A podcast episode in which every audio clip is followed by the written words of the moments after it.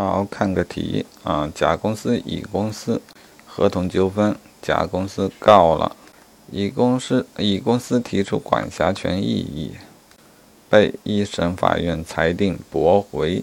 好，这时候他咋弄？管辖权异议被驳回，他只能上诉。实体应该没有开始审理。啊，这时二审对此进行审理。审的应该是管辖权异议的事情。这个期间，甲公司又向一审法院，啊，就是原来的原告向原审法院提出撤回起诉的申请，要撤诉。这个事儿这么乱，怎么弄？啊，有相应的具体规定啊，见《关于审理民事级别管辖异议案件若干问题的规定》。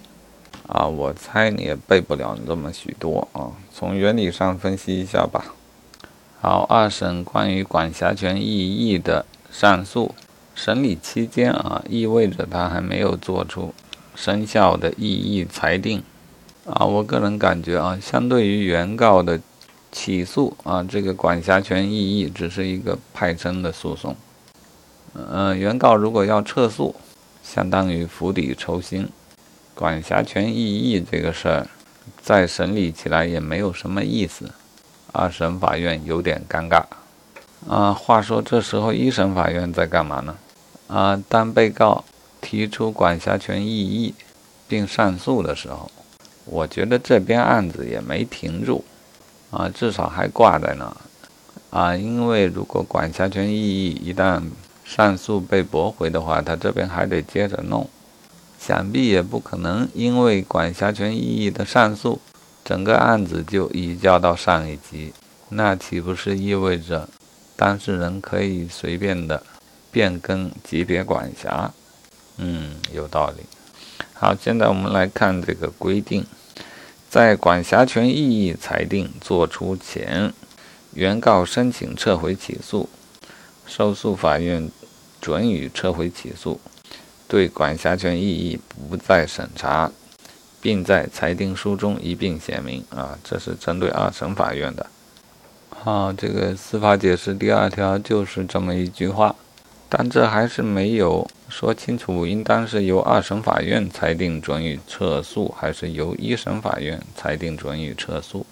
哎，越看越不对劲啊！这个司法解释呢也很老，是二零一零年实施的。他所针对的问题是关于审理民事案件级别管辖异议案件。呃，本题中是有管辖权异议，但未指出是级别管辖还是其他的管辖异议。啊，现在看来这个司法解释来解释这道题是有点不太对口。那确切的依据，我想一时半会儿我也找不到。先建立一个印象。管辖权异议被驳回以后提出上诉，二审法院审查的仅仅是管辖权异议这么一个事儿，啊，我就理解为原告跟一审法院还在那边等着呢。这时候原告如果提出撤诉，直接向一审法院提出，啊，一审法院也可以裁定准予撤诉。啊，这就是标准答案，应由一审法院裁定准予撤诉。撤诉，我想必他也啊，应当去马上通知一下二审的法院。呃，大哥，别再管那管辖权异议的事情啦，这边都撤诉啦，这是必须的啊，因为一旦管辖权异议裁定作出了，一审可能就没有管辖权了。好，这时候二审法院做啥呢？对管辖权异议不再审查。